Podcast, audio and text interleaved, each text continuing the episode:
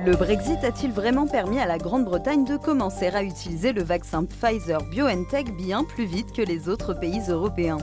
Le 2 décembre, Matt Hancock, le ministre de la Santé britannique, déclare alors qu'un peu plus tôt dans l'année, nous dépendions encore de l'Agence européenne du médicament, grâce au Brexit, nous avons pu prendre une décision fondée sur le régulateur britannique et non au rythme des Européens qui avancent un peu plus lentement c'est faux. Certes, le Royaume-Uni est le premier pays occidental à autoriser la vaccination de ses citoyens. Mais depuis le 31 janvier de cette année jusqu'au 31 décembre, le Royaume-Uni et l'Union européenne restent dans une période de transition. Durant cette période, les Britanniques restent entièrement soumis aux règles en vigueur dans l'UE. Et c'est même une règle européenne qui a permis au Royaume-Uni de devancer les autres pays membres qui auraient pu eux aussi l'utiliser.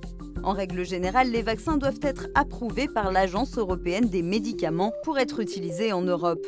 Il existe toutefois une procédure d'urgence qui permet à n'importe quel pays membre de distribuer provisoirement un médicament sur son propre territoire en cas de menace sanitaire. C'est le cas pour une pandémie.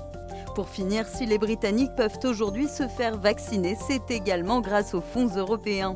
Le 11 juin dernier, la Banque européenne d'investissement a en effet décidé de soutenir le laboratoire allemand BioNTech en lui accordant un financement par l'emprunt de 100 millions d'euros. Une somme qui a permis au laboratoire de renforcer ses capacités de production. Les Britanniques peuvent donc dire merci à l'Union européenne pour leur vaccination.